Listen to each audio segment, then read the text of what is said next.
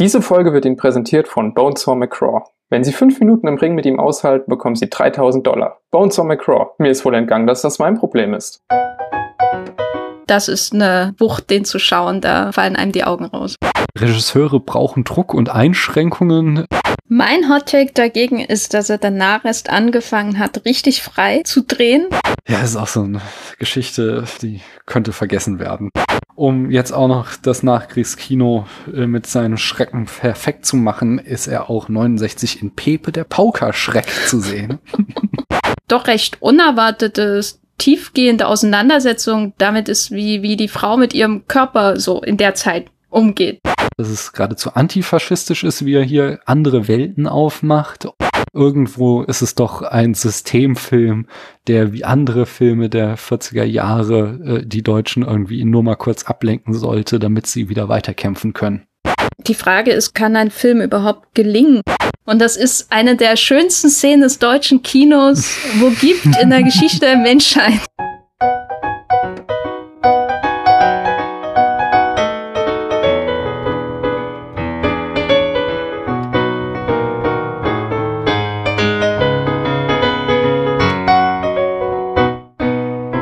Hallo, hier spricht Daniel. Wir befinden uns noch immer Mitte Juli und ich habe es tatsächlich geschafft, nach äh, etlichen Monaten hier alleine in meiner Wohnung sitzend, mir doch so eine Impfdosis, meine erste, zu gönnen.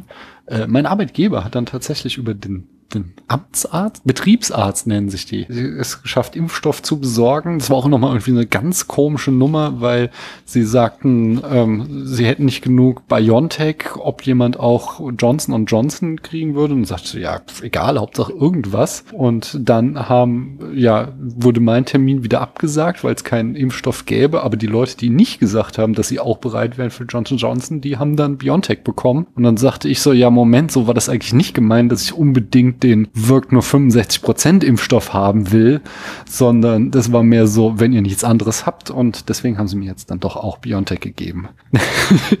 das war eine lange Einführung. Eigentlich wollte ich irgendwas sagen von wegen, ich will immer noch gute Filme gucken und das mache ich mit spannenden Menschen, deswegen frage ich nochmal, hallo du da drüben, wer bist denn du? Hallo, ich bin Jenny und ich habe in zwei Tagen meine zweite Impfung. Ja, herzlichen Glückwunsch. Damit ist auch klar, es ist nicht Johnson Johnson. nee, ich, hab, ich bin ein moderner Kind. Ah, sehr gut.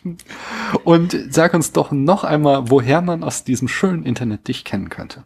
Mich kennt man vielleicht aus dem Wollmilchcast, ein schöner Podcast über Filme, den ich mit Matthias Hopf zusammen mache und außerdem von Moviepilot, da arbeite ich jetzt schon sehr lange, schreibe und bin auch gelegentlich zu hören im Podcast Streamgestöber. Und bei Twitter bin ich auch als Gafferlein mit Doppel-F. Sehr schön. Heute reden wir über einen Film, aber wie es so üblich ist, bevor wir das machen, führe ich uns in das Jahr 1944 ein. Und äh, das stellte mich vor eine Hürde, nämlich das Jahr 1944, das hatte ich ja erst vor drei Wochen oder so, als wir über Double Indemnity gesprochen haben. Aber ähm, da habe ich es mir jetzt einfach so hingelegt, dass ich es wie der Film mache, über den wir heute sprechen, dass ich nämlich den Krieg komplett ausblende und über nur Sachen von 1944 sprechen, die nichts mit dem Zweiten Weltkrieg zu tun haben. Oder fast nichts. Mal schauen. Im Januar 1944 ereignet sich das Erdbeben von San Juan in der Provinz. Äh, Entschuldigung, aber. Statt Krieg Erdbeben, ach, endlich ja, Eskapismus. so wird's weitergehen. Ich habe nicht gesagt, dass es schön ist, nur dass es keinen Krieg gibt. Also, ich versuche diesen Satz nochmal. Im Januar ereignet sich das Erdbeben von San Juan in Argentinien. Etwa 10.000 Menschen sterben und ein Drittel der Bevölkerung der Provinz wird obdachlos in Großbritannien wird nach zwei Jahren, das ist, äh, glaube ich, mein Lieblingsfun-Fact, äh, in Großbritannien wird nach zwei Jahren eine unpopuläre Bekleidungsverordnung wieder aufgehoben, die die Anzahl von Knöpfen, Taschen und Falten an der Kleidung beschränkte. also, War wahrscheinlich Kriegswirtschaft, aber trotzdem zu sagen, ihr dürft nur so und so viele Taschen haben und dann waren alle Engländer angepisst oder alle Britannen, äh, Großbritannien, äh, alle im United Kingdom. Im März bricht der Vesuv aus. Die Republik Island gründet sich. Das Parlament beschließt die Trennung von der dänischen Monarchie und stellt die Entscheidung zur Volksabstimmung. Sie wird im Mai von der isländischen Bevölkerung angenommen. In London beginnt der Bau von 500.000 Fertighäusern. Die britische Regierung kündigt an, im Jahrzehnt nach Kriegsende zwischen drei und vier Millionen Häuser zu bauen. Nach fast zweijähriger Haft wird Mahatma Gandhi aus gesundheitlichen Gründen entlassen. Es sollte sich als die letzte Internierung in Gandhis Leben erweisen. Äh, okay, der Fun Fact ist auch äh, so absurd. Nein, doch nicht. Das ist noch gar nicht der. Äh, US-Präsident Franklin D. Roosevelt unterzeichnet den Public Health Service Act als Gesetz. Er war nicht zuletzt in 2020 und 2021 von Bedeutung, denn das Gesetz übertrug dem United States Public Health Service die Verantwortung für die Verhinderung der Einschleppung, Übertragung und Ausbreitung von übertragbaren Krankheiten aus dem Ausland in die Vereinigten Staaten. Das Alexandria-Protokoll zwischen Ägypten, Irak, Syrien und Jordanien und dem Libanon wird unterzeichnet. Dies führt zur Gründung der Arabischen Liga im Folgejahr. Trotz, jetzt kommt mein Lieblings-Fun-Fact. Trotz starkem Regens fährt Franklin D. Roosevelt im Oktober mit offenem Verdeck 51 Meilen durch New Yorker Straßen, um zu beweisen, dass er noch gesund genug für eine weitere Amtszeit ist.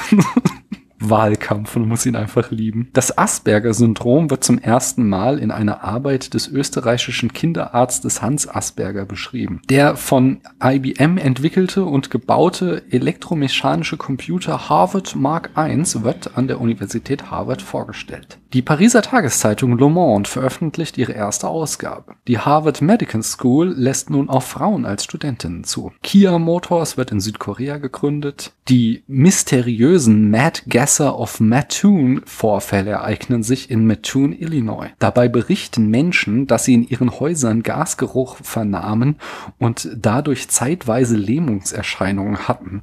In der Nähe der Vorfälle wurde immer ein großer, dünner Mann in schwarzer Kleidung mit eng anliegender Kapuze gesichtet. Zwei Wochen später enden die Mad Gasser of Mattoon Vorfälle so mysteriös, wie sie begonnen haben. Die Nobelpreise werden zum ersten Mal seit 1939 wieder vergeben. Wegen des Krieges muss die Feier in Stockholm allerdings ausfallen und die Übergabe findet bei einem Mittagessen im Waldorf Astoria in New York statt. Florence Foster Jenkins, eine Amateur Opernsopranistin, die berühmt dafür war, dass sie sehr schlecht sang, tritt in der ausverkauften Carnegie Hall auf. Fünf Tage nach dem Konzert erleidet Jenkins beim Einkaufen in einem Musikgeschäft einen Herzinfarkt und stirbt einen Monat später an den Folgen. Im Dezember geht ein Flugzeug mit dem Bandleader Glenn Miller auf dem Weg von London nach Paris bei schlechtem Wetter über dem Ärmelkanal verloren und wird nie gefunden. Die Hits des Jahres in Amerika sind Besam Mucho von Jimmy Dorsey and his Orchestra, It's Love Love Love von Guy Lombardo and his Orchestra, I'll Get By As Long As I Have You von Harry James and his Orchestra, You Always Heard The One You Love von The Mills Brothers und I Love You, I'll Be Seeing You sowie Swinging on a Star von Bing Crosby. Geboren werden Jonathan Demme, Roger Daltrey, Gerhard Schröder, Frank Oz, Michelle Phillips, Sam Elliott und Candy Darling. Und von Alfred Hitchcock erscheint Lifeboat. Boot. Außerdem wird der Film, über den wir heute sprechen, in dem auch ein Boot eine tragende Rolle spielt, gedreht. Jenny, welcher der beiden Filme ist der bessere Bootfilm? Okay, du hast vorhin schon gesagt, dass du Lifeboat nicht gesehen hast. ich würde sagen, so oder so unter den Brücken. okay, das ist mal eine harte Ansage. Dann erzähl uns doch mal, wie du zu unter den Brücken stehst. Also, was ist denn deine Geschichte mit dem Film? Wann hast du ihn zum ersten Mal gesehen? Und offensichtlich magst du ihn ja sehr. Was ist denn so das Gute an dem Film? Also, es war in meinem Jahr 2008. da habe ich einen Zeitungsartikel gelesen zum 100. Geburtstag von Helmut Keutner. Der hat mir vorher gar nichts gesagt, aber dann auf einmal dachte ich, was? Ein vergessener deutscher oder vergessen ist übertrieben, ist ja ziemlich bekannt, aber ein Regisseur, ein deutscher Regisseur, der ähm, der Wiederentdeckung wartet, äh, das, das hat, äh, da war ich sofort neugierig, vor allem weil es da auch um unter den Brücken ging und dass das doch ein verlorenes Meisterwerk ist und so weiter. Mhm. Äh, und dann ein Jahr später, da habe ich für das Online-Magazin ähm, Das Manifest ähm, frei geschrieben neben dem Studium. Da hat die FAZ so eine Reihe rausgegeben auf DVD, wie das Zeitungen damals gemacht haben. Ich weiß gar nicht, ob sie das immer noch machen. Es gibt ja die, die SZ-Edition hm. und äh, da habe ich auch ganz viele rumstehen, weil die immer so billig waren und man versteht dann auch schnell, warum sie so billig sind, weil die DVDs nach einem ersten Mal benutzen rausfallen. ähm, und die, die FAZ hat auch so was rausgegeben zum, zum deutschen Film und da habe ich zwei Rezensionsexemplare bekommen, nämlich unter den Brücken und Frau im Mond, um, um dazu was zu schreiben. Und das war, glaube ich, das erste Mal, dass ich wirklich einen Keutner-Film bewusst gesehen habe. Also ich weiß, der erste Film, den ich wirklich gesehen habe, war wahrscheinlich entweder ähm, der Hauptmann von Köpenick, weil der lief in den 90er Jahren immer im Fernsehen, mhm. sowohl der als auch dann das Remake mit, mit Harald Junke und die, die weiß ich, die habe ich beide gesehen. Oder in der Schule Kleider machen Leute, wo, wo die Lehrer keine Zeit hatten, dass wir das dann lesen, da haben wir es halt geguckt. Ähm, aber wirklich bewusst, ah, das ist ein Helmut Keutner-Film, das war unter den Brücken und das ist natürlich dann so ein riesen, riesen Erlebnis, ausgerechnet diesen Film bewusst zu sehen, weil der ja von vielen auch als sein Meisterwerk angesehen wird. Ich weiß nicht, ob es wirklich mein Lieblingsfilm von ihm ist, aber ich verstehe auf jeden Fall, warum das wahrscheinlich der Film ist, mit dem man den besten Zugang zu Helmut Keutner hat, weil es war auf jeden Fall der Film, der mir den besten Zugang für ihn, äh, für sein Werk gegeben hat. Ich war sofort mhm. angefixt und habe dann in den folgenden Jahren wirklich alle möglichen Obi Fischers Sammeleditionen bestellt, die ich noch kriegen konnte, weil irgendwo ein Film von Helmut Keutner mit dabei war. Also es war wirklich damals sehr, sehr schwer, gerade auch auf DVD an die, die Filme ranzukommen. Und da habe ich mhm. nach und nach versucht, so viele wie möglich zu bekommen. Mhm. Und jetzt ist einer meiner Lieblingsregisseure. Ja, schön. Ja, ich kenne, also ich kannte den Film noch nicht. Ich kenne von Keutner alle auch nur ähm, der Hauptmann von Köpenick. Meine Oma war, wie wahrscheinlich alle Oma, so ein Heinz Rühmann-Fan. Da haben wir dann, also da habe ich dann irgendwann mit ihr auch mal der Hauptmann von Köpenick geguckt. Ich habe jetzt tatsächlich meinen Vater, als ich irgendwie vor ein paar Wochen mal bei denen zu Besuch war, der jetzt auch schon Mitte 70 ist, gefragt, ähm, ob ihm Helmut Keutner was sagt. Ja, ja, ist einer der ganz großen Nachkriegsregisseure, aber der hat doch so Lustspiele gemacht. Würdest du es unterschreiben? also er hat auf jeden Fall Lustspiele gemacht. Mhm. Zum Teil, weiß nicht, ob Lustspiel das richtige Wort ist, aber was Helmut Keutner eben von Anbeginn seiner Karriere durchaus begleitet, ist so der Einfluss vom Kabarett, mhm. weil er auch selber als Kabarettist ja. angefangen hat und wenn er an den Film mitgeschrieben hat, äh, dann merkt man das dann auch deutlich, Mhm. Und natürlich auch in den leichteren Stoffen, die er verfilmt hat, auch in sowas wie Kleider machen Leute, da, da kommt das natürlich auch sehr stark ja. raus. So eine, ein belustigender Blick auf die gesellschaftlichen Verhältnisse, dann durchaus auch hier und da ähm, kritisch, in den Nachkriegsjahren dann natürlich etwas kritischer als ähm, während der Nazi-Zeit. Ja, ähm, Kleider machen Leute war auch dann einer der Filme, die mein Vater sofort nennen konnte. Also äh, da in der Generation, oder zumindest was mein Vater betrifft, ist Keutner noch ein Begriff, aber so in unserer Generation und auch so unter den Filmbuffs ist das jetzt kein Name, der mir irgendwie besonders häufig unterkommt, sondern ich glaube, da ist der schon so ein bisschen vergessen. Ähm, ich weiß, die Wiederaufführung hat mal eine Folge zu ihm gemacht, hat Max mir jetzt noch im Vorfeld gesagt. Ähm, Habe ich wahrscheinlich auch irgendwann mal gehört, kann mich aber nicht mehr dran erinnern. Und so, ja, ja, ich war sehr gespannt auf den Film. Es ist auch heute noch schwer zu bekommen. Also ich habe jetzt von der hier Friedrich Wilhelm Murnau Stiftung den bestellt, aber die hatten den auch nur auf DVD, keine Blu-ray. Von daher, ähm, ja, keine Ahnung, ob die das Bildmaterial nicht gut genug ist, dass man da nochmal eine Blu-ray draus machen kann. Da spielt halt nicht Hans Albers mit, ne? Ah, verstehe. Meinst du daran liegt's? Okay. Also große Freiheit, was ich aber auch absolut nachvollziehen kann, große Freiheit Nummer sieben, den er ja mhm. vorher gemacht hat mit Hans Albert, äh, der ist auf, auf Blu-ray bei der Monau Stiftung erschienen und das ist, kann ich auch nur empfehlen. Äh, äh, das ist eine Wucht, den zu schauen, da fallen einem die Augen raus. Ah. Vor, vor Anstrengung bei den vielen Farben. Sehr schön. Ja, nee, aber ähm, ich weiß gar nicht, ob wir es jetzt gesagt haben. Mm, ich fand den Film sehr gut. Er hat mir sehr, sehr gut gefallen. Ich war durchaus angetan. Alles andere hätte jetzt auch zum Abbruch des Podcasts meinerseits geführt. Okay, weil vorhin äh, in der ersten Folge sagtest du noch so, man darf bei dir alles beim ersten Date sagen über Filme. Das würde ja zu interessanten Gesprächen führen, aber in Podcasts offensichtlich nicht. Nee, nicht, wenn es um Helmut geht. Verstehe. Nein, ich finde, dann, da werden wir wahrscheinlich nachher noch im Detail drauf kommen. Ich habe so ein paar Texte gelesen, wie ich es immer mache, und äh, in jedem Text steht eigentlich äh, so, oh, beeindruckend diese Kameraarbeit, wenn man bedenkt, unter welchen Bedingungen er gedreht wurde. Und ich würde halt diesen zweiten Teilsatz komplett streichen, so, sondern wow, beeindruckend diese Kameraarbeit. Also äh, der Film ist einfach wunderschön, auch mit dynamischen ähm, Kamerabewegungen, wunderschönen Bildern, schöne Schwarz-Weiß-Kontraste.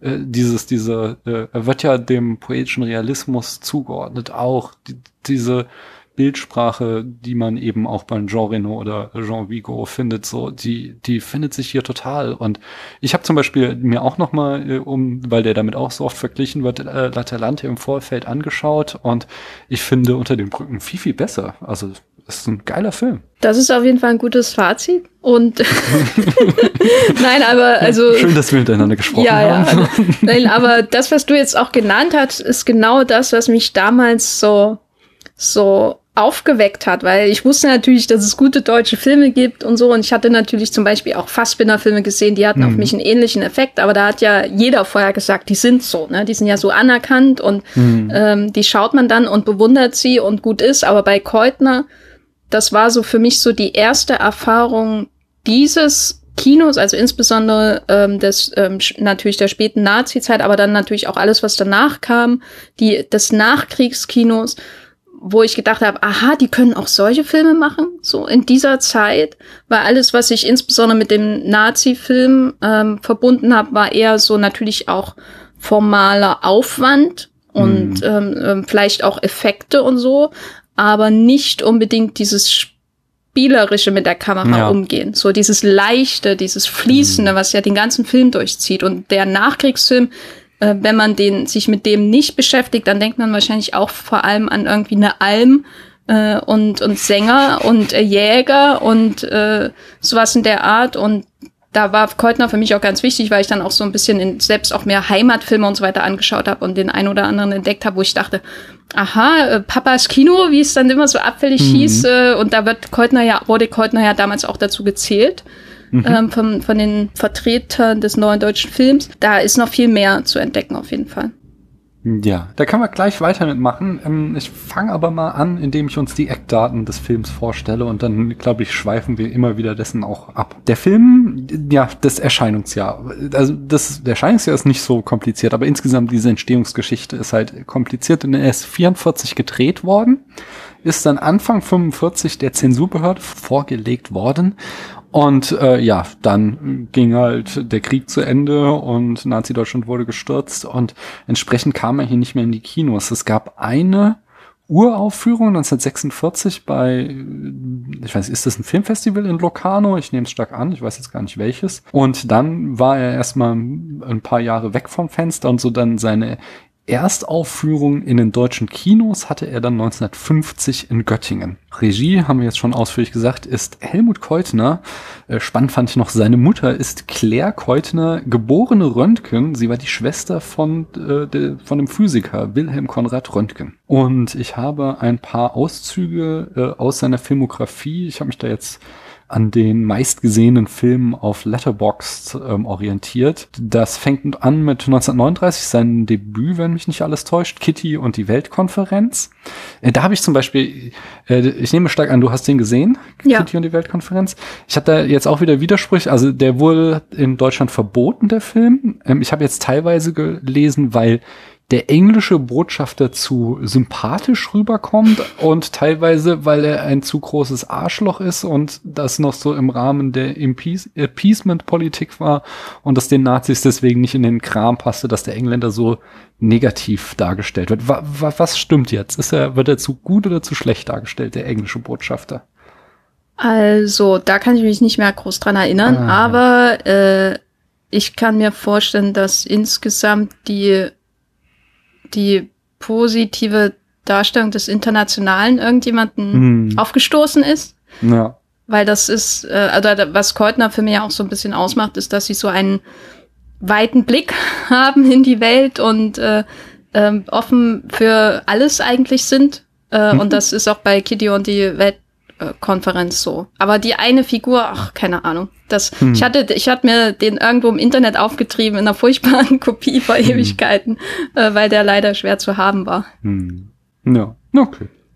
1940 folgt jedenfalls Kleider machen Leute, 41 Auf Wiedersehen Franziska, 42 Wir machen Musik und dann kommt so die großen drei, von denen alle sagen, das seien seine Meisterwerke, 43 Romanze in Moll, 44, du erwähntest es schon, Große Freiheit Nummer 7 und 46 dann, je nachdem, unter den Brücken. Und dann sagen viele nach den, äh, ja, nach dem Krieg ging's bergab. So die Sachen, die noch viele Leute gesehen haben, war zum Beispiel. Uh. da kommen wir gleich drauf. In jenen Tagen von 1947, ähm, der Abfluss 8, äh, ab von 48, die letzte Brücke 54, Ludwig II. Glanz und Ende eines Königs 55, äh, des Teufels General ebenfalls 55. Wir sprachen schon über der Hauptmann von Köpenick 56. Monty 57 ähm, und dann kommt ein kleiner Ausflug nach Hollywood 58 uh, The Restless Year und 59 A Stranger in My Arms aber er konnte sich da nicht so durchsetzen ist zurückgekommen nach Deutschland hat dann noch einiges gedreht, ich glaube auch für Fernsehen und Serien und so. Und sein letzter Film war dann das Remake von Die Feuerzangenbowle. Dann habe ich auch wieder widers also widersprüchliche Angaben gelesen. Manche sagten, er wäre ein NS-Gegner gewesen, andere sagten, oder es gibt ein Zitat von ihm selbst, er sagte, Polit Politik in jeder Form, die mir begegnet, ist mir immer nur Langeweile, Ärger und hat in mir immer nur Langeweile, Ärger und Übelkeit ausgelöst. Er wäre also unpolitisch gewesen.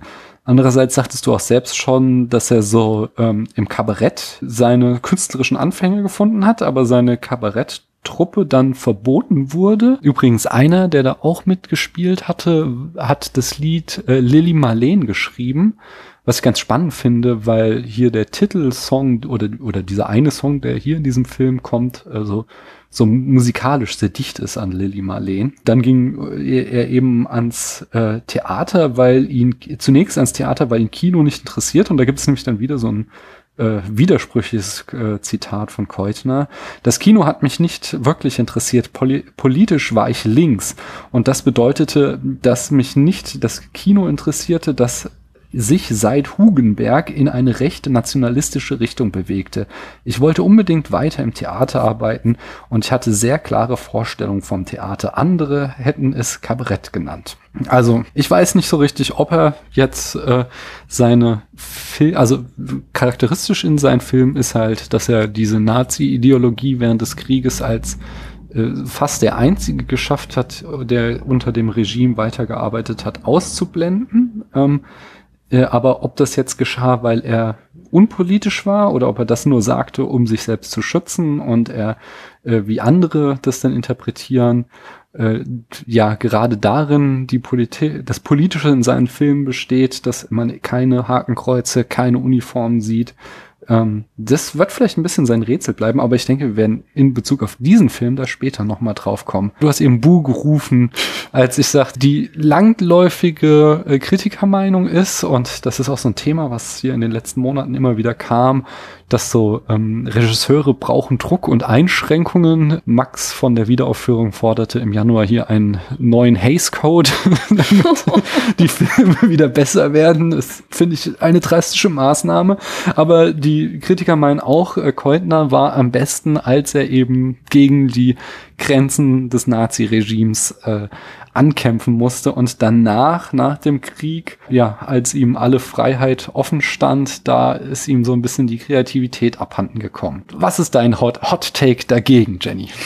Mein Hot Take dagegen ist, dass er danach erst angefangen hat, richtig frei zu drehen Mhm. Äh, wirklich in alle möglichen Richtungen. Also er hat natürlich nicht noch Meisterwerke nacheinander gedreht, aber wenn man sich das anschaut, also nach äh, Unter den Brücken hat er ja den erwähnten in jenen Tagen äh, gedreht. Mhm. Das ist ja so ein Episodenfilm, äh, sehr interessant, äh, so ja aus historischer Sicht und durchaus auch berührend. Da hat auch der ähm, Karl Rattatz äh, hier aus Unter den Brücken eine größere Rolle und danach kam dann sowas wie zum Beispiel Epilog, das Geheimnis der Oplid, äh, der auch mittlerweile endlich auf DVD erschienen ist. Den habe ich damals sowas äh, von äh, schwer suchen müssen, da irgendwie eine mhm. Kopie zu bekommen. Also es ist ein Film noir auf einem Schiff, äh, to tolle Räubergeschichte.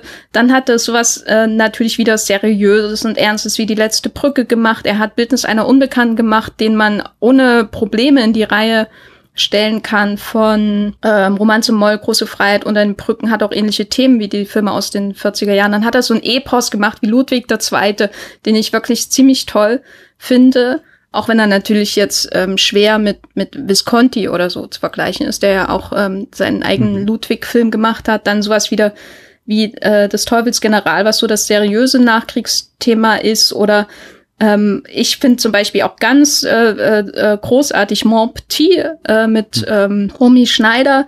Das ist so auch wieder so eine Künstlergeschichte. Die Künstler sind bei ihm immer ganz wichtige Figuren. Da gibt's äh, wilde Traumsequenzen, große Liebe, zerbrochene Liebe, Paris, äh, und äh, Keutner selbst der den Film auf einer Bank sitzend im Park einleitet und sowas. Also es gibt immer ganz wilde Geschichten so zwischen diesen, sage ich mal, seriöseren Prestigefilmen, die man vielleicht so vom deutschen Nachkriegskino kennt, die sich zum Teil auch mit der unmittelbaren Vergangenheit von Deutschland mhm. befassen. Und dann, da macht er eben in einem Moment sowas wie der Rest des Schweigen. Das ist so eine Hamlet-Geschichte in äh, äh, unter unter Industriebaronen in in der Ruhr oder sowas in der Art. Also so Vermischung von Shakespeare und ach, die haben von den Nazis profitiert und was machen die denn in der Nachkriegszeit? Und dann in, im, im nächsten Jahr oder im selben, nee, im nächsten Jahr sowas wie das Glas Wasser, das ist so ein total verrücktes, Bühnenstückartiges Musikstück, äh, Satiren, etwas, komplett vergessen, habe ich bei einem Festival ähm, gesehen äh, können, ähm, mit Gustav Gründgens, auch am englischen Hof oder am französischen Hof oder sowas in der Art, also wo, wo alles aussieht wie, wie ein Avantgarde-Film, weil alles total bühnenhaft ist und äh, gar keine gar nicht versucht wird, das irgendwie realistisch aussehen zu lassen, was da passiert. Also es ist ein einziges Auf und Ab. Und äh, ich will allen, die sagen, er hat seine Meisterwerke in den 40ern gedreht, muss ich sagen, schaut euch Schwarzer Kies von 1961 an. Da gibt's ja mittlerweile auch eine schöne Version auf Blu-ray. Das ist ein, auf jeden Fall sein, sein Meisterwerk der 60er Jahre. Ein großartiger, düsterer Film, der wirklich so einen schaurig realistischen ähm, vernichtenden Blick auf die Nachkriegszeit wirft. Also, puh. Mhm. Interessant. Was ich so gelesen hatte, war, äh, und was halt so viel kritisiert wurde, dass er einerseits in den Nachkriegsfilmen so sich nicht entscheiden konnte, ob er jetzt irgendwie künstlerische Filme macht oder doch irgendwie sich dem Massengeschmack anbietet. Aber das habe ich jetzt rausgehört, das findest du gerade spannend. Ja, so? also ähm, das ist auch das, was mir so gefällt. Jeder Film ist bei ihm dann anders. Und da hat man eben auch sowas wie die Zürcher Verlobung, was wirklich so ein, einer, glaube ich, so der größten Filme des, des äh, Nachkriegskinos ist, gab es ja sogar auch ein Remake mhm. äh, in den äh, 90er oder 2000er Jahren. Und was so eine wirklich äh, locker flockige Sache ist, wo natürlich alle Kritiker damals die Nase gerümpft haben, ich habe ja, ich habe ja auch so eine, ein Buch mit Sammlung von zeitgenössischen Kritiken und das ist dann immer sehr lustig, das durchzulesen, wie sie darauf herabblicken. Und warum macht er nicht mal was Ernsteres? Und das gefällt mir aber gerade. Hm. Und die andere Kritik, die ich ähm, sehr oft gelesen habe, war, dass er sich eben abwendet von diesem ähm, ja leichten, träumerischen, poetischen Realismus, den er in den 30ern und 40ern noch anhing, sondern dann viel stärker eben vom Neorealismus und so harte Sozialdramen, äh, ziemlich spröde eher gemacht, beeinflusst ist. Wie siehst du das? Das kann ich durchaus nachvollziehen, aber da würde ich auch sagen, dass das nicht auf jeden Film nach äh, auf jeden Film zutrifft, sondern dass er sich schon in einer ständigen Entwicklung befindet. Und dann hat man immer so Momente, wo man merkt, aha, das, da ist er jetzt wieder bei einem Thema, was ihn schon immer irgendwie beschäftigt hat, dann macht er wieder einen Künstlerfilm, dann macht er eben auch sowas wie Ludwig II., was vom Neorealismus kaum äh, weiter weg sein könnte. Und dann macht er wieder eben so, so ein, sag ich mal, ernsteres Drama. Aber auch das äh, ist nicht unbedingt beim Neorealismus oder so häufig anzusiedeln. Also mhm. ich habe eher das Gefühl, das ist dann so eine seltsame klassische Phase, weil man redet ja immer so von klassischen Phasen oder so bei Regisseuren, Da, da sind sie dann auf ihrer Höhe und machen auf diesem Niveau weiter, aber bei Keutner ist es dann trotzdem sehr, sehr ein, ein, ein Zickzack von Interessen. Mhm. Das klingt auf alles sehr, sehr spannend. Ähm, eine letzte Frage habe ich noch und zwar, äh, wie ich schon sagte, einerseits wird er so viel mit Jean Renoir und Jean Vigo verglichen und das andere mit dem von dir auch in der ersten Folge schon äh, abgefeierten Max Ophüls. Siehst du da auch Parallelen zwischen Keutner und Ophüls? Auf jeden Fall, so was das Interesse an den formalen Elementen und den Spielarten, den Einsatz angeht. Ich würde sagen, die Filme fühlen sich selbst sehr unterschiedlich an. Also ein mhm. Offels Film fühlt sich komplett anders an als ein Keutner Film, egal welches ist weil bei Offels habe ich, äh, Offels habe ich schon das Gefühl, dass da so ein, die sind wie aus einem Guss, das ist eine, durchaus eine Kontrolle spürbar. Deswegen ist auch der Kubrick-Vergleich jetzt gar nicht so, so ähm, abwegig, abgesehen natürlich von den Plansequenzen und so. Ähm, und bei Keutner habe ich immer, da weiß ich immer nie, wo es hingeht. Mhm. Und das ist das Aufregende. Die fühlen sich ähm, ähm, anders an, nicht, nicht besser oder schlechter, aber sehr, sehr anders, sehr manchmal auch improvisierter in der Art und Weise. Was wird denn jetzt für ein, ein Trick angewendet, so in der Art? Wie meta wird er denn jetzt?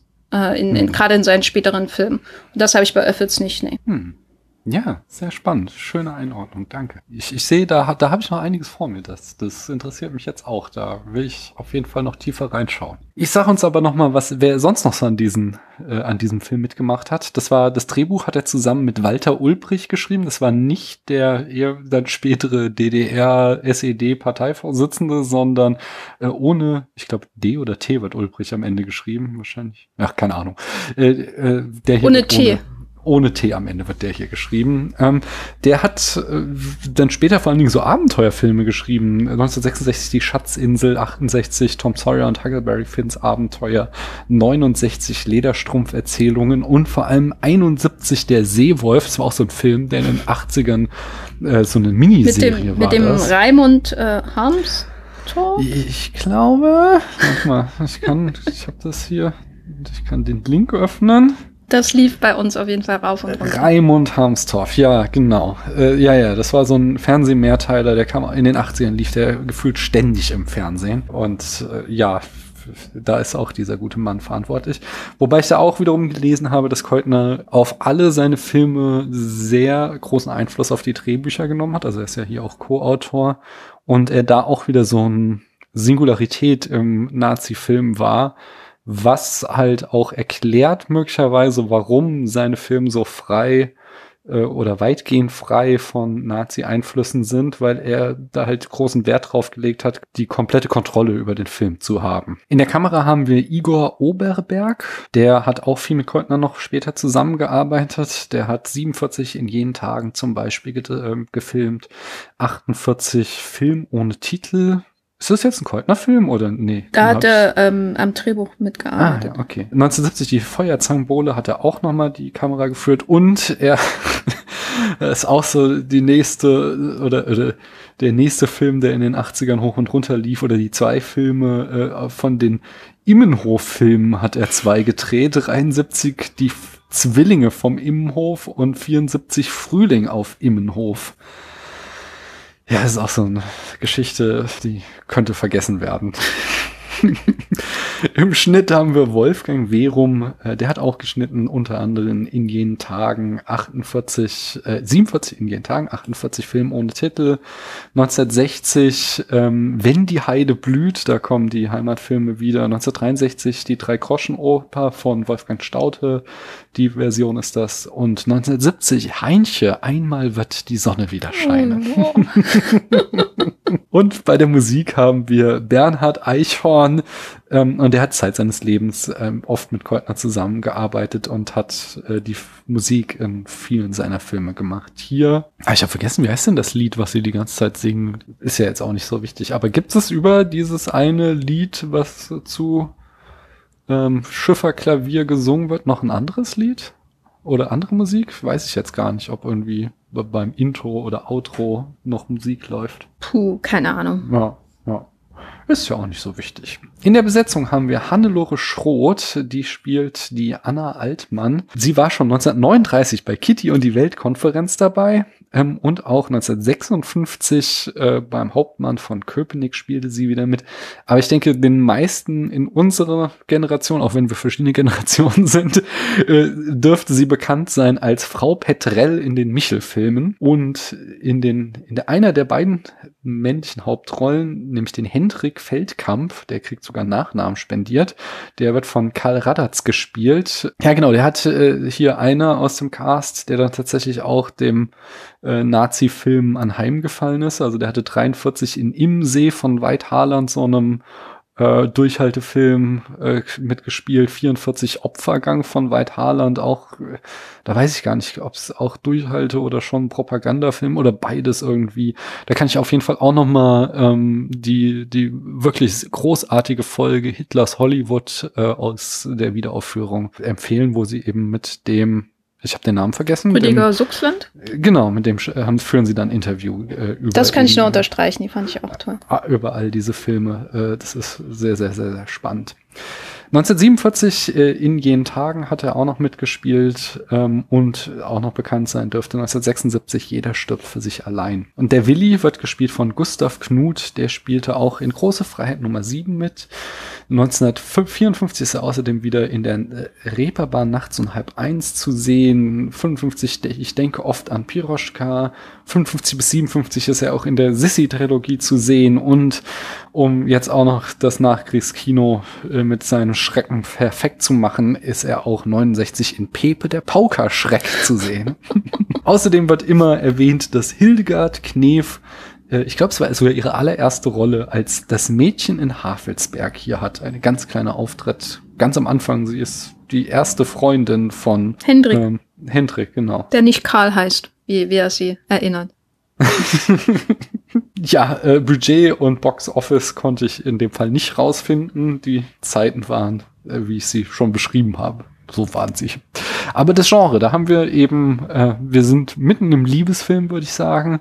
Und es ist kein Genre, sondern eher eine Strömung, der poetische Realismus. Da befinden wir uns, aber ist zumindest stilprägend für den Film. Stilprägend dürfte auch die Handlung sein. Eine bescheidene Überleitung, aber du erzähl sie uns doch trotzdem mal, die Handlung in fünf Sätzen. Ich versuch's. Also, Hendrik und Willi leben und arbeiten auf einem Lastkahn das heißt, muss ich vielleicht erklären, sie werden immer rumgezogen von einem Schlepper. Das ist sowas, was man heute vielleicht gar nicht mehr so kennt. Das mhm. heißt, sie haben nicht keinen eigenen Motor. Und da werden sie halt die Havel rauf und runter gezogen von äh, ja, Brandenburg bis Rotterdam ist so die, die traditionelle Route, die sie fahren. Und sie sind aber unzufrieden mit ihrem Trott, immer nur dieses von anderen abhängig sein, nie entscheiden können, jetzt bin ich sesshaft und dann äh, entscheiden sie, ja, wir müssen was an unserem Leben ändern. Wie wäre es denn mit einer Frau? Wie wäre es denn, wenn diese Frau hier mit uns auf dem Boot leben könnte? Was brauchen wir denn dazu? Und das geht so ein bisschen hin und her. Und dann treffen sie, weil sie ja immer unter den Brückenland fahren äh, und auch halten, eine junge Frau, die da auf einer Brücke steht und irgendwie etwas ins Wasser fallen lässt. Und sie denken schon, will die jetzt sich da in die, in die Havel stürzen? Weiß ich auch nicht, ob das eine sinnvolle Methode ist. Da habe ich auch länger drüber nachgedacht wie, wie tief ist es dann eigentlich? Aber egal, das klärt der Film nicht auf. Äh, und, und sie treffen sie jedenfalls, sie verbringt eine Nacht auf diesem Boot und dann beginnt natürlich so eine Dreiecksgeschichte. Und das geht hin und her und man weiß auch nicht so genau, welche von welchen von diesen beiden Männern mag die Anna denn eigentlich jetzt mehr? Der Willi und der Hendrik mögen sie auf jeden Fall sehr und letztendlich kommen sie aber zu dem Schluss, nachdem sie es auch mal versuchen, so an Land äh, eine Weile zu bleiben, dass sie nicht immer nur in Paaren quasi am glücklichsten sind, sondern am besten geht's doch als Trio und am besten geht's nicht in einer konventionellen Wohngemeinschaft oder einer Ehe zum Beispiel am Land, sondern am besten geht's als Trio immer auf, auf äh, dem Wasser hin und her ziehend und ja, ich hoffe, das fasst es irgendwie zusammen. Das waren, glaube ich, mehr als fünf Sätze. Ja, aber das ist mehr so eine Redensart mit den fünf Sätzen. Nee, das war doch schon schön zusammengefasst. Ja, womit fangen wir an? Ähm, wollen wir mit, mit dieser Liebesgeschichte? Wie hast du die denn empfunden? Wie fandst du denn, wie sich die beiden oder, oder wie sich diese Konstellation auftut? Erstmal, wie die beiden Typen sich annähern und wie sie sich denen gegenüber verhält. Also zuerst dachte ich, ein Glück, dass mir das nicht passiert, weil das ist super unheimlich, irgendwie nachts mhm. an der Havel rumzustehen und dann kommen zwei Männer und die folgen dir mit ihren Fahrrädern. Weiß ja. ich nicht, ob man äh, diese Situation unbedingt erleben kann, aber dieser Film läuft ja irgendwie in einer anderen Welt ab, in, in mehrerer Hinsicht. Und äh, mhm. wenn man ihn heute schaut, natürlich auch in einer, einer komplett anderen Welt, aber auch durch, sag ich mal, die, die filmischen Mittel wird so ein bisschen suggeriert, das ist irgendwie hier anders, was hier passiert, auch wenn es eine andere Realität zu sein scheint. Deswegen schaue ich dar darüber dann auch schnell hinweg und dann hat man oder bleibt mir vor allem diese Idee, da sind drei Menschen, die nicht so richtig wissen, was sie mit ihrem Leben anfangen können und dann treffen sie durch diesen Zufall zusammen. Und dieses erste Treffen ist erstmal ein bisschen ja schwierig, weil weil die Anna ja nicht gerade sofort überzeugt ist. Sie leistet ja auch so ein bisschen Widerstand. Äh, äh sie sie findet diese Situation auch seltsam. Mhm. Aber sobald sie dann auf dem Boot sind und äh, dann die Geräusche der Nacht erklärt sind, dann bin ich natürlich hin und weg von allem, was mhm. da passiert. Wie, wie ja. ging es dir denn jetzt? Äh, fandest du das seltsam, was da am Anfang passiert? Ja, ich finde, also tatsächlich, also wir haben ja immer diese Dynamik zwischen Hendrik und Willi und Willi ist ja so der Zurückhaltende, sag ich mal, der eher höflich, auch so sich im Hintergrund haltende.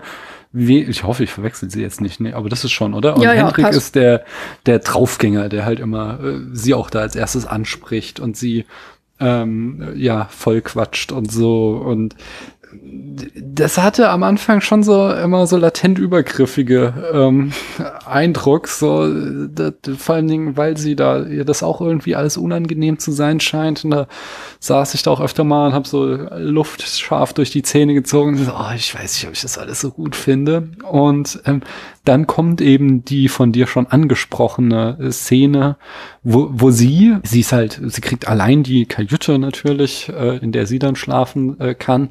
Und aber äh, dann hört sie lauter komische Sachen und dann denkt sie sich so, nee, mit den zwei Typen bleibe ich hier nicht an Bord und äh, will halt sich nachts von Schiff schleichen und trifft dann aber an Deck eben Hendrik und äh, sagt ihm dann, dass sie Angst hätte, irgendjemand könne äh, auf Schiff kommen und dann so, oh, nee, hier, hier kommt keiner. Wir, sind, wir haben ja irgendwie die Brücke eingezogen oder sowas, sagt er.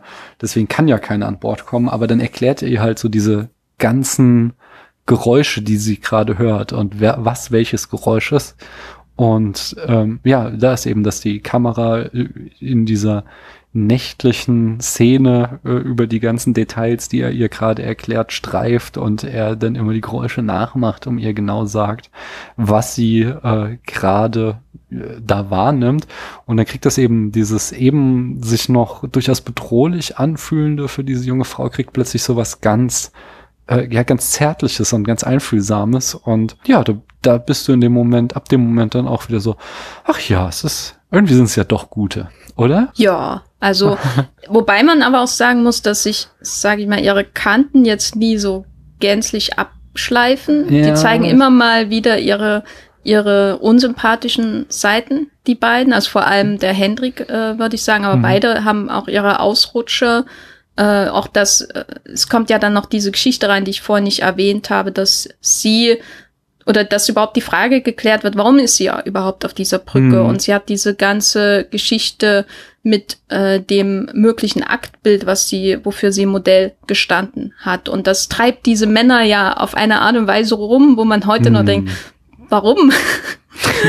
ich meine, schön, dass sie ins Museum gehen, deswegen äh, auch eine äh, sehr lustige Szene, aber äh, das wirkt ja auch so ein bisschen, das wirkt auf jeden Fall ein bisschen veraltet irgendwie, mhm. dass, dass sie die, das so beschäftigt. Aber ja, ich glaube, im Großen und Ganzen bleibt dann doch die Magie irgendwie bestehen dieses Lebens, wo man, bevor man diesen Film geschaut hat, wahrscheinlich nie so drüber nachgedacht hat, und vor allem nicht da, sich das vorgestellt hat, dass die Binnenschifffahrt so wahnsinnig romantisch und magisch ist, oder? Mhm. Ja, ja, auf jeden Fall. Also äh, am Ende willst du eigentlich auch mit auf diesen Karren, äh, Kahn und denken, so, äh, da ist eigentlich viel schöner als an Land. Ähm, ich möchte nochmal aber einen Schritt zurück, so äh, dieses, dieses raue, äh, also besonders wieder Hendrik ja auch so irgendwie, wie er dann immer mal wieder in ihre Wohnung einfällt geradezu äh, ist da auch wieder manchmal so, äh, ja, wirkt schon wieder übergriffig. Und dann fand ich es aber, weil sie haben ja dann so diese zwischendurch dann eben äh, Willi an Land geht, um quasi was mit ihr anzufangen äh, und, und Hendrik dann mit einem neuen Kompagnon irgendwie auf dem Kahn rumfährt. Äh, dann gibt es so ein, so ein äh, plötzlich so einen doppelten Twist in diesem Film, den ich so auch nicht hab kommen sehen und dachte auch so, wow, es ist äh, ein äh, bei diesem Film, das hätte ich zu der Zeit nicht erwartet. Jetzt so irgendwie so zwei narrative Hakenschläge, eben das uns einerseits ähm, Anna erst offenbarte sie dann doch ähm, Hendrik viel cooler findet als Willi. Oder, oder zumindest, ja, oder? Äh, sie, sie findet den dann doch schon hotter. Und das andere ist dann eben diese Geschichte, dass ja die ganze Zeit dachten, sie hätte da oben auf der Brücke gestanden, um Suizid zu begehen. Und sie ihnen dann eben die Backstory erzählt und äh, dass sie da eben stand, um das Geld loszuwerfen, was ihr ihr Ex-Freund, der sie eben nur als Model missbraucht hat, äh, in die Hand gedrückt hat und dass sie dieses Geld nicht mehr haben wollte und deswegen das da nachts in die Havel geschmissen hat und äh, das der Grund war, warum sie da oben stand. Ähm, das waren so zwei Wendungen, mit denen hatte ich in dem Moment gar nicht gerechnet und das fand ich auch wieder irgendwie, ich kann das jetzt gar nicht irgendwie großartig äh, verbalisieren, ich fand es einfach nur spitze, es war, war ein spannender Dreh. Ja, das war vor allem auch mit drin auf einmal so ein Flashback kommt und mehr oder mhm. weniger und, und wie das passiert. Ähm, nein, also das, diese ganze Geschichte mit dem Maler finde ich auch ähm, sehr, sehr wichtig, obwohl man ihn ja eigentlich nie sieht. Aber mhm. ist ganz wichtig für ihre Situation. Und ich finde auch im Nachhinein framed das auch so ein bisschen das, das Unangenehme von diesem Kennenlernen am Anfang. Also mhm. sie wollte, also diese, diese Idee, sie hat sich da in jemanden verliebt und er benutzt sie dann dazu nur, um ihren Körper letztendlich zu kriegen für dieses Aktbild, der, der, den sie, er hat ja dann dieses Bild, das heißt, er ist in gewisser Weise auch äh, im Besitz über ihre Intimität und so, hat sie verletzt, dadurch diese Intimität missbraucht.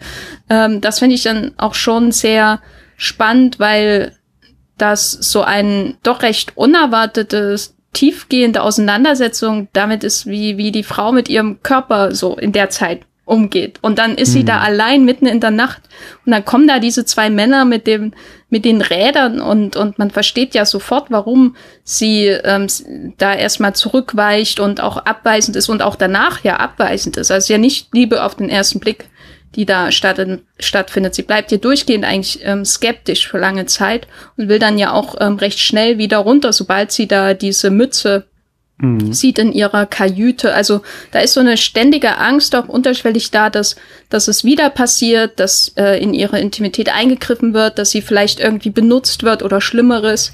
Und das ist, glaube ich, auch auf eine bewusste Art und Weise in dem Film da, auch wenn natürlich diese beiden Herren, so schroff sie zum Teil auch sind, am Ende doch die, die ähm, lieben, sympathischen sind.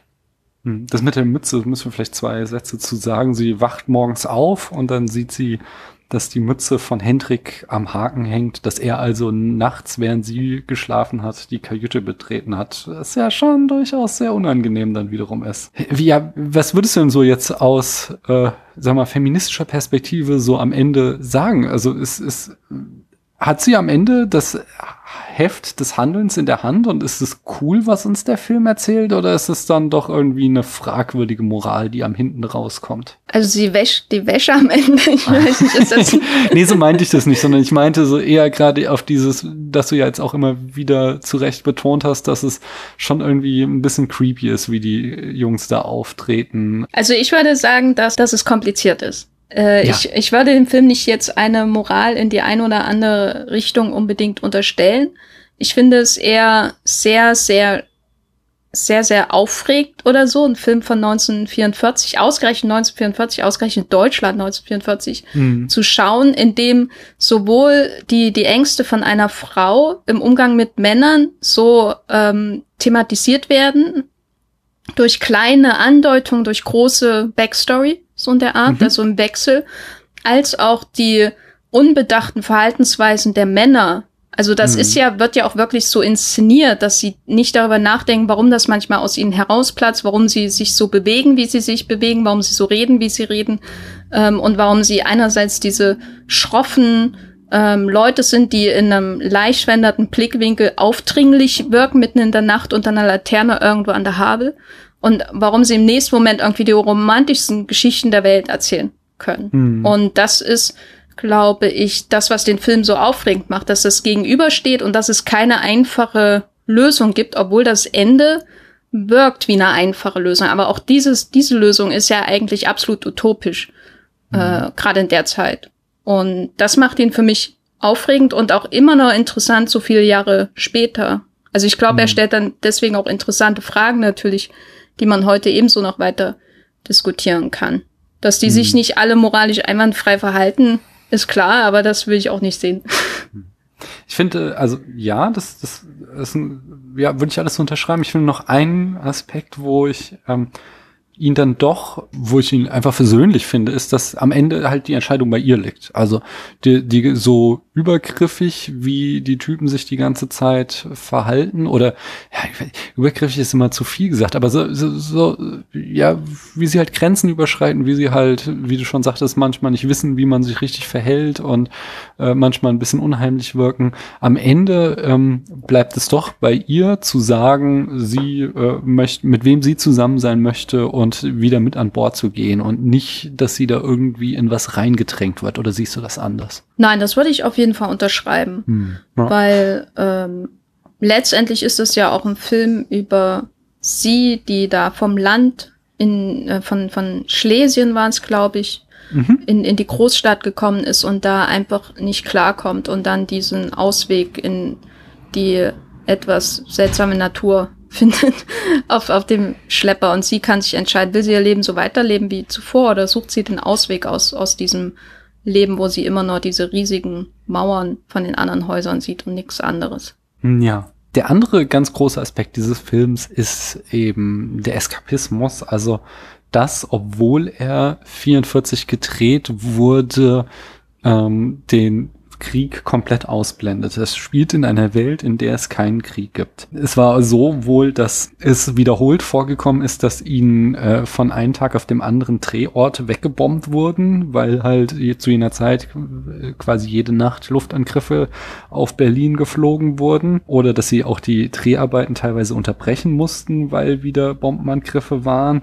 Ähm, ich habe da auch wieder ein Zitat von Keutner gelesen. Oft, äh, oft mussten wir uns einen neuen Standort, Standort suchen, weil der alte bombardiert worden war. Die meisten Nächte verbrachten wir damit, unsere kostbare Ausrüstung unter Brücken zu umklammern, ohne zu wissen, ob diese Brücken längst vermint waren. Ja, also er ist unter extremen Bedingungen gedreht worden. Ich habe irgendwo auch gelesen, dass man irgendwie zwei, dreimal irgendwo im Hintergrund mal ja ein paar Kriegsschäden an Gebäuden sehen soll. Es ist mir echt nicht aufgefallen, denn der Film wählt immer wieder sehr geschickt Einstellungen, wo man eben keine Bombeneinschläge oder so sieht, sondern es wirkt alles eben wie in einer Parallelwelt. Äh, auch da wieder Keutner sagte, wir lebten verträumt neben der Zeit und lenkten uns durch die Arbeit von all dem Schrecken ab. Ja, es gibt so dann rund um diese Eigenschaft des Films äh, auch so in der Rezeptionsgeschichte die Diskussion, wo endet denn der Eskapismus, der uns hier in dem Film gezeigt wird, und wo beginnt dann der Durchhaltefilm?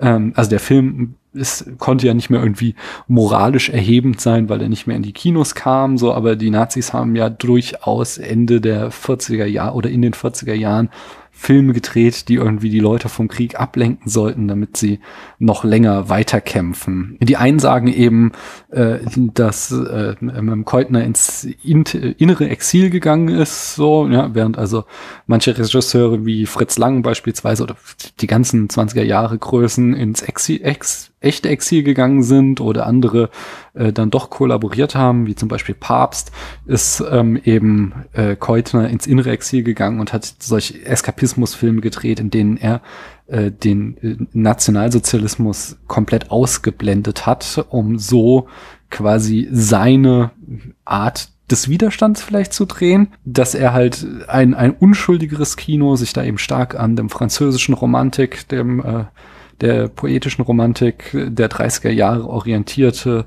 um so auch so der Bildsprache der Nazis zu entgegen.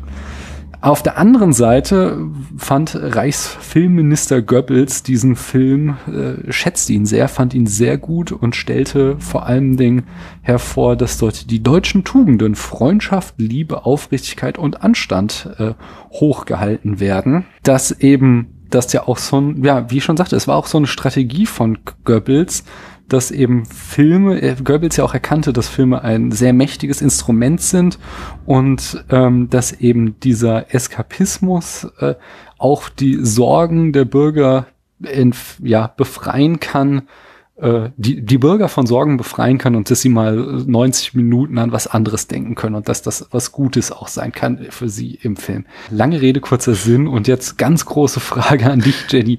Wie würdest du diesen Film verorten? Würdest du ihm sagen, also ihn, wie er teilweise schon gesagt wird, dass es geradezu antifaschistisch ist, wie er hier andere Welten aufmacht? Oder würdest du sagen, irgendwo ist es doch ein Systemfilm, der wie andere Filme der 40er Jahre äh, die Deutschen irgendwie nur mal kurz ablenken sollte, damit sie wieder weiterkämpfen können? Oha, also ich würde nicht sagen, dass es einfach nur ein Durchhaltefilm ist. Ähm, mhm ich glaube, die Durchhaltefilme, die ich bisher gesehen habe, oder auch, ähm, und das habe ich ja vorhin schon angedeutet, andere Filme aus der Zeit aus Deutschland, die haben so eine gewisse Härte. Da hat man manchmal das Gefühl, dass sich jemand irgendwie auf die Zunge beißt, um das Lächeln aufrechtzuerhalten. Mhm. Und das wirkt alles sehr stählern und unangenehm, das anzuschauen. Es gibt auch am Ende von einem, ein, einem Keutner-Film namens Auf Wiedersehen Franziska von 41 so einen Moment, wo ähm, nach dem Film, der wirklich nett ist und, und so, ist nicht einer seiner besten, aber da gibt's so einen Film, wo jemand dann in den Krieg zieht. Und äh, man hat das Gefühl, da, da legt sich ein kompletter Schatten oder legt sich ein Schatten über den Film. Das ist nicht mehr das, was es vorher war. Und der Film ist auffällig verändert dadurch. Nicht nur, weil der Mann mhm. den Krieg zieht, sondern weil das so wirkt wie eine Fremdeinwirkung. Äh, und ich glaube auch bei vielen Durchhaltefilmen oder denen, die, die ich halt so gesehen habe, da spürt man das in dem ganzen Film auch. Äh, und bei, also ich würde jetzt unter den Brücken nie unterstellen, dass es ein antifaschistischer Film ist, weil ich glaube, das ist auch an den Haaren zum Teil herbeigezogen. Ich glaube, mhm. es ist einfach so ein Film eines Filmemachers, der offensichtlich sich auch dazu entschieden hat, weiter in Deutschland zu bleiben, aber nicht äh, oder versucht hat, sich den, den Einflüssen zu entziehen und äh, mein Eindruck ist, dass man an bei Großfreiheit Nummer 7 das noch mehr merkt als in unter den Brücken zum Beispiel. Mhm. Großfreiheit Nummer 7 habe ich das Gefühl, das ist, der hat zum Teil so eine anarchische Energie, wo ich gar nicht verstehen kann, wie das irgendwo irgendjemand unterschrieben hat, dass der Geld bekommt, so, äh, um den Film zu machen. Und unter den Brücken wirkt da dem gegenüber schon gezügelter auf jeden Fall, aber gleichzeitig ist es so ein Film, wo man im Grunde schon sowas sehen kann, wie später Jules und Jim zum Beispiel. Also die, der Umgang mhm. mit den traditionellen Beziehungsmustern, insbesondere natürlich in Nazi-Deutschland, ist ja mhm. völlig unkonventionell hier. Diese, die mhm. Menschen in diesem Film entscheiden sich dagegen, zu Hause zu sitzen und möglichst viele zukünftige Soldaten zu kriegen, sozusagen. Das, äh, am Ende ist es eine Dreiecksgeschichte, die, die immer eine Dreiecksgeschichte bleibt. Es bleibt ein Trio bis zum Schluss, auch wenn natürlich die eine mehr Zuneigung hat zu dem Hendrik. Also die Anna hat hm. mehr Zuneigung zu dem Hendrik als zu dem Willi. Mhm. Aber sie leben zusammen, völlig unkonventionell, lassen sich nicht lieder, nieder in der schönen Zukunft, in der schönen äh, Reichshauptstadt oder so, sondern äh, sind lieber flexibel und treiben dann halt nach Rotterdam davon. Also da kann man viel hineinlesen, da kann man viel oder kann man sicherlich auch so ein bisschen Kritik oder einen Versuch einer Flucht vor dem eingeengten Bild der Nazi-Ideologie ähm, sehen. Aber ich würde weder sagen, es ist ein Durchhaltefilm, noch, dass er eindeutig irgendwie antifaschistisch. Wenn er antifaschistisch wäre, hätten wir ihn wahrscheinlich jetzt nicht mehr. Oder mhm. er wäre nie gedreht worden. Ja, ja. Aber also ich glaube, aber dennoch tatsächlich in diesen kleinen Momenten, ich weiß jetzt nicht mehr, ob das intendiert ist, aber das ist auch nie was, was mich interessiert, sondern eher was aus den Symbolen dann zum Ausdruck kommt. Der, also einerseits, äh, was du schon sagst, ist so diese ähm, das Nazi-Kino, das Systemkino, das hatte immer so was Monumentales, auch wenn es jetzt irgendwie ein äh, Durchhaltefilm war, der irgendwie die tolle deutsche Landschaft zeigen wollte, aber dann war es trotzdem irgendwie die unglaublich monumentale, der geile deutsche Wald und die haben es ja immer alle mit dem Wald und sowas. Ähm, und das hier wahrscheinlich auch so aus dieser Not geboren, dass sie halt nicht viel Kulisse zeigen konnte, weil war halt alles schon kaputt. Das ist dann äh, sehr eng und klein gehalten ist immer und äh, sehr auf ähm, einzelne Stimmungs Bilder eingefangen ist. Das ist so, äh, also sich daher ästhetisch so von diesem äh, 40er Jahre Film der Deutschen abhebt, äh, des Nazi-Kinos. Und das andere ist, dass es äh, dieser Verzicht, irgendwas über das deutsche Volk zu erzählen, sondern hier so eine sehr individuelle Geschichte. Einfach, es geht hier einfach nur um drei Menschen und das ist in keinster Weise irgendwie eine Allegorie, sondern es geht einfach nur um das Schicksal dieser drei und wie die zueinander stehen. Und das ist äh, in diesem Verzicht auf irgendwie das Größere, was ja auch einfach so durch und durch diese Nazi-Ideologie war, dass das Individuum nichts zählte, sondern es ging immer nur um das Volk und jeder hatte sich in den Dienst des Volkes zu stellen. Dadurch bringt der Film dann halt auch wieder so ein, äh, vielleicht versehentlich, aber so ein, so ein äh, Moment des Widerstandes zum Ausdruck in irgendeiner Form, und äh, der dritte Aspekt wäre dann, oder ah, ich habe noch einen vierten. der dritte wäre einmal das, was du sagtest, äh, einfach dieser dieser Freiheitsgedanke, der mit der Schifffahrt einhergeht irgendwie. Und Freiheit ist ja jetzt auch nicht gerade irgendwas, was die Nazis geil fanden, sondern ähm, auch da widerspricht einfach der vorherrschenden Nazi-Ideologie. Und das vierte wäre dann nochmal zurückzukommen auf diese Sexualmoral. Du sagtest schon, die Ménage à trois. Und das andere ist ja auch, dass wir hier ein naturalistisches Nacktgemälde von äh, äh, Anna sehen, was halt, ja, also, also die Nazis waren ja auch durch und durch Brüde und äh, die Frau hatte halt nur irgendwie für Nachwuchs zu sorgen, aber Erotik fand auch nicht statt irgendwie in Deutschland dieser Tage. Ähm, und das sind eben so, so in kleinen Momenten, äh, ist, sind es wie so Nadelstiche, wo der Film äh, eben ausbricht aus diesem Korsett der Nazi-Ideologie, in das er eingespannt ist und sich dem nicht ergibt. Und da finde ich, hat er schon, Antifaschist ist vielleicht so ein großes Wort, aber er, er ja, er, er widersetzt sich halt, er sträubt sich, sich irgendwie in dieses System einzuordnen. Und das finde ich in, ja, finde ich irgendwie eine ganz spannende, ganz, ja, schöne Ästhetik, die er dadurch aufmacht. Ja, er sträubt sich auf jeden Fall auch so gegen Statik, so mhm. grundsätzlich. Nicht bei den Brücken, die stehen ja ja alle noch, da sind die Nazis dann eher verantwortlich, dass da viele von nicht mehr existieren. Aber zum Beispiel, also natürlich einerseits durch die ganze Idee ziehen sie jetzt an Land und haben da irgendwie eine Familie, irgendwie zu zweit, die, die Anna mit ihrer mhm. Wohnung. Aber auch, was ich auch sehr ausdrucksvoll fand, war dieser Kurzmoment, wo Billy da versucht, irgendwie im Hafen zu arbeiten und sich im Kreise dreht äh, mit mhm. diesem Kran, den er da hat, den er bedienen muss. Und das wird ja wirklich ad absurdum geführt, wie sein, sein Arbeitsalltag, dieses auf dem, äh, in seiner Rolle fest ge, äh, gezurrt sein, immer wieder dieselben Bewegungsabläufe mache und so weiter. Also diese Statik der gesellschaftlichen Position auch, ob, sowohl bei den Männern als den Frauen, dem wird ja ähm, vollständig entsagt mit dem Ende. Und mhm. damit ähm, widerstrebt es natürlich auch diesen gewissen Ideen der, der nationalsozialistischen Gesellschaftsvorstellung. Auch dem Grundprinzip, wie der Krieg letztendlich möglich ist, äh, durch die Produktion natürlich auch und Arbeiter und so weiter.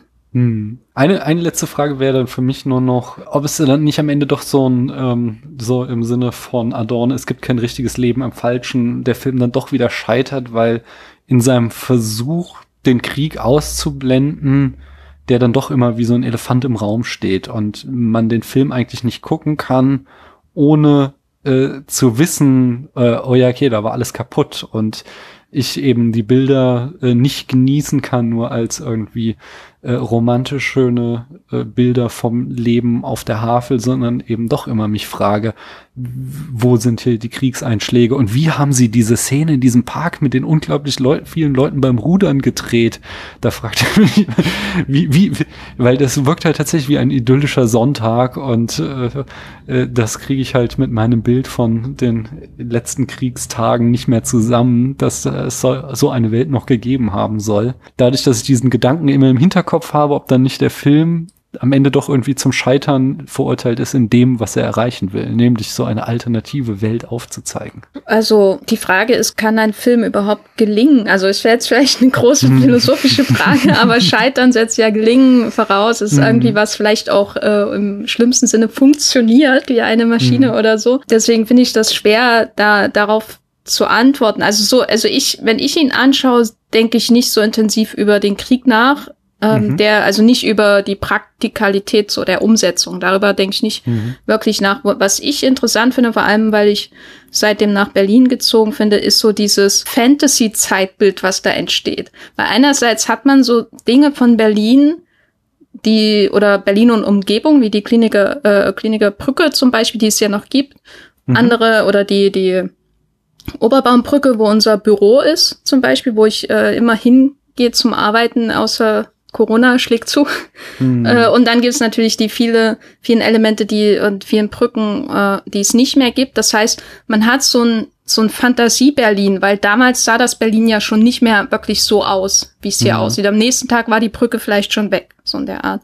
Und das ist für mich ein so der der letztendlich melancholische Aspekt dieses Films, dieses, was hätte Berlin sein können noch? Was hätte, was hätten die Menschen für ein Leben führen können, wenn mhm. alles anders gekommen wäre? Das ist natürlich auch eskapistisch letztendlich und man kann immer die Frage stellen, wie kann man in dieser Zeit, wo so viel Grausamkeit gegenüber anderen Menschen geschieht, einen Film drehen, wo alle nett zueinander sind, davon träumen, in einer schöneren Welt zu leben? Und warum kann man da nicht die Düsternis thematisieren, die, die nebenan stattfindet, die und so weiter. Warum kann man da nicht die Zwischentöne hinlegen, so in der Art? Aber äh, wie gesagt, kann ein Film gelingen? Pff, äh, mhm. äh, es gibt immer Dinge, die ein Film nicht erzählen kann, weil irgendwo ist das, hört er dann halt auf oder hat dann den blinden Fleck und so. Mhm. Ähm, aber das, was ihn für mich so reichhaltig macht, ist eben auch diese,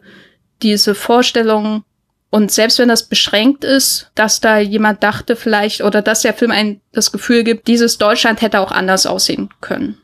Mit mhm. anderen Vorstellungen, anderen Menschen, anderen Sehnsüchten. Äh, und das werden wir aber nie haben, so in dieser Form. Na, das finde ich sehr schön. Vielleicht, vielleicht ist es gerade so die Reibung zwischen dem, der Realität und diesem Gedanken, was, wie es auch hätte sein können, die den Film dann noch, gerade noch mal interessant machen. Ja, finde ich ein tollen Gedanken. Ja, hast du noch irgendwas Inhaltliches zu diesem Film, was dir auf der Seele brennt, worüber wir unbedingt reden müssen? Müssen wir nicht über die Locke reden? Das ist doch die größte Szene im ganzen Film. Ich dachte, wir reden jetzt eine Stunde lang über die Locke. Erzähl mal bitte. Also die größte Szene, die immer zitiert wird, die muss man natürlich auch im Podcast erwähnen, ist äh, die Szene, in der Karl Radatz und Hannelore äh, Schroth, also ähm, Anna und Hendrik in ihrer Wohnung sind und er hat, ich glaube, er hat sich irgendwie was dreckig gemacht oder so und äh, sie hilft ihm dabei und das Licht fällt auf ihr Gesicht und sie hat eine Haarlocke, die einfach, egal was sie damit macht, immer wieder in ihre Stirn fällt. Und dann pustet er diese Haarlocke weg und dann reden sie über diese Haarlocke und er musste sie einfach wegpusten. Und das ist eine der schönsten Szenen des deutschen Kinos, wo gibt in der Geschichte der Menschheit. Ich will jetzt nicht zu viel Hype äh, hier in diesem Podcast bringen, aber das ist, also spätestens hier verliebt man sich ja in dem Film, wenn nicht schon bei der Nachtgeräusche-Szene. Mm. Ja, das wollte ich nur erwähnen, weil die muss man, über die, die muss man einfach erwähnt haben. Okay, wenn wir die erwähnt haben, dann müssen wir aber auch die Gans erwähnen, oder? Ja. Ihren Anfang und ihr Ende. ja, sie, äh, Anna kriegt auf dem Boot äh, die Bootgans gezeigt. Ich weiß gar nicht, hat sie einen Namen? Ich hab's vergessen. Sie hatte einen äh, Namen, ja, von seiner Ex-Freundin oder sowas in der Art. Äh, was? Von Gertrud? der Dame aus der Bar war das, glaube ich, oder? Ah, ja, ich weiß es gerade nicht mehr, aber ja, ja. Ja, und was passiert dann mit der, also Anna findet die Gans auch ganz toll und es wird wieder rumgeschäkert, aber was passiert dann mit dieser Gans? Na, die beiden wollen ihr eine Freude machen und ein schönes Essen machen. Das so einfach ist das und sie versteht Ich glaube das nicht mal die beiden, sondern das ist erstmal, das ist wieder der grob schlechtrige Hendrik, Hendrik oder? Ja, so, der ja. Willi wirkt auch nicht so begeistert, als sie dann da beim Essen sitzen. Ah, nee, genau. Nee, das ist so ein bisschen, äh, so, es fand ich ein bisschen hinterhältig von Willi, weil er tut dann, also Anna ist äh, sehr schockiert über das Ende der Gans, die gebraten wurde und kriegt keinen Bissen runter und Willi äh, spielt auch so ein bisschen den äh, Angewiderten, aber kaum ist Anna von Bord, sitzt er da und äh, führt sich die Gans zu Gemüte, als gäbe es keinen Morgen mehr. Von daher, das hat er auch nur gemacht, um ihr zu beeindrucken. Das ist seine Masche gewesen. ja. Also ich, mir ist das Wasser im Mund zusammengelaufen, als ich die Gans gesehen habe, muss ich, also die fertige Gans, nicht die ganze Gans, äh, muss ich an dieser Stelle zugeben. Okay, also beim ersten Date mit dir darf man über alle Filme reden und Gänse vorführen, die es dann zu braten gibt. Sonst noch was Inhaltliches zu dem Film? Mm, na, vielleicht, wenn man Keutner noch nicht so kennt, äh, ist es auf jeden Fall, finde ich, genau. so ein Film, der einen guter, guten Zugang liefert, weil er quasi alles vereint, was, oder fast alles vereint, was, was Keutner irgendwie ausmacht, auch noch mhm. später. Äh, und also so Themat in thematischer Hinsicht, also zum Beispiel hat man hier ja diese Künstlerfigur, die man nie sieht, aber er hat Bildnis einer Unbekannten, zum Beispiel gibt's wieder so einen, einen Künstler, er hat vorher gemacht Romanze in Moll, da gibt's so einen Musiker, Mont Petit, äh, hat man auch wieder ähm, den die, den Künstler und so als ne, das ist so immer das wiederkehrende Motiv. Sein Ludwig-Film ist natürlich auch letztendlich ein Künstler, Film. Mhm. Ähm, das ist das wiederkehrende Motiv. Im Positiven wie im Negativen wird sich damit auseinandergesetzt. Diese Figuren, manchmal sind sie so die Figuren, die die Frauen irgendwie in, in den Untergang zu treiben drohen, weil sie sich einfach nicht binden können. Manchmal wird ihr eigener Untergang beobachtet. Äh, die Künstler kommen insgesamt nicht besonders gut weg, aber sind trotzdem Figuren, die ihn immer wieder faszinieren. Ähm, sicherlich auch ein gewisses Wiedererkennen, was da vorhanden ist, weil wenn man seine Filme dann anschaut, wie er herangeht, wie er mit den mm, formalen Mitteln zum Beispiel umgeht, dann findet man ja auch so einen künstlerischen Drang, der unübersehbar ist äh, in seinen Filmen. Und unübersehbar im Sinne von, er macht offensichtliche Experimente manchmal, wo sich äh, andere Leute an den Kopf greifen würden. Wie kann er das denn machen? Das durchschaut da jeder Zuschauer, dass, das, dass er da in den Film bewusst eingreift, so durch die Mittel und man sieht das dann, ne? Keine, mhm. keine unsich, kein unsichtbar, kein unsichtbarer Schritt, äh, Schnitt, äh, sondern eben wirklich alles sehr, sehr auffällig. Insofern Künstlerfiguren sind da sicherlich auch in gewisser Weise autobiografisch besetzt, aber auch diese Frauen, die irgendwie in Lebenskrisen sind, die hin und her gezogen sind, die äh, unzufrieden sind mit ihrer Situation, auch ein wiederkehrendes Bild. Romanze in Moll, den er vorher gemacht hat, ist so natürlich der wahrscheinlich größte Film in dieser Hinsicht, den er gemacht hat. Der ist super hart äh, im Umgang damit. Und dass er dann später nach Hollywood gegangen ist, zu Universal und die zwei Filme gemacht hat, hängt auch damit, glaube ich, direkt zusammen, weil die wollten so ein Douglas Sirk 2.0 haben, also ein Mann fürs Melodram. Und mhm. Melodramen sind ja auch ähm, gerne auf an, an Frauen orientiert gewesen in diesen Jahren, an weiblichen Hauptfiguren in der Vorstadt mit ihren Problemen. Und äh, das hat dann mit dem Cirque 2.0 leider nicht so geklappt. Äh, mhm. Aber die sind auch sehenswert, wenn man sie dann finden kann, die Filme. Mhm. Also hier spiegelt sich so ein bisschen alles, was, was ihn interessiert. Am wenigsten kommt wahrscheinlich so der Kabarett-Aspekt ähm, hier durch. Das heißt, in anderen Filmen noch viel stärker, die dann eben auch so bühnenhaft zum Beispiel werden, die sehr auffällige ähm, Witze und Kommentare zum Zeitgeschehen drin haben. Das ist hier alles natürlich sehr zurückgenommen. Hm. Du hast, ist es das auch, äh, vorhin meine ich, hast du auch mal gesagt, dass er, dieser Film auch teilweise ein bisschen untypisch für ihn ist. Ist das, dass das fehlt, das Untypische?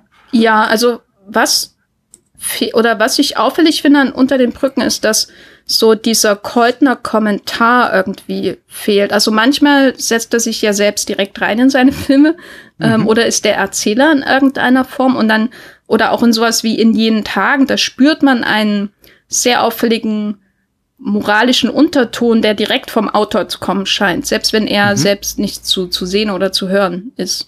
Und das, finde ich, fehlt in Unter den Brücken. Deswegen wirkt der Film, glaube ich, ein bisschen leichthändiger, leichter und leichtfüßiger als, als ähm, spätere, manche spätere Filme von ihm, weil er hier das, glaube ich, anders hinkriegt, trotzdem diese moralischen Fragen zu eröffnen, ohne dass es so auffällig gemacht wird. Mhm. Okay cool. Hast du sonst noch was? Ach so, ich will, also die, die Kameraführung könnte ich noch einen extra Podcast machen. also das Licht, die, Ja, die, die Schatten, die, äh, ich weiß ja nicht, äh, wie, wie du das wahrgenommen hast mit diesen ständigen Spiegelungen im Wasser. Äh, da hatte ich manchmal das Gefühl, ähm, gleich kommt äh, irgendwie so ein, ein, ein, ein weiß nicht, diese Spiegelung im Wasser, denke ich immer an, jetzt kommt ein Flashback zu irgendwas, diese komische Mhm. Musik, äh, die dann immer zu hören ist, von einer Harfe zum Beispiel, also so dieses Verwunschene. Ähm, ständig sieht man da Spiegelungen, Schatten. Äh, äh, da hatte ich auch ständig überlegt, äh, äh, ist das hier aus, wird damit auch so diese Vorstellung aufgemacht, dass da irgendwie eine zweite Welt in diesem Film entworfen wird, irgendwie was Verwunschenes, was fern der Wirklichkeit ist. Und ach, darüber könnte ich schwärmen. Hm.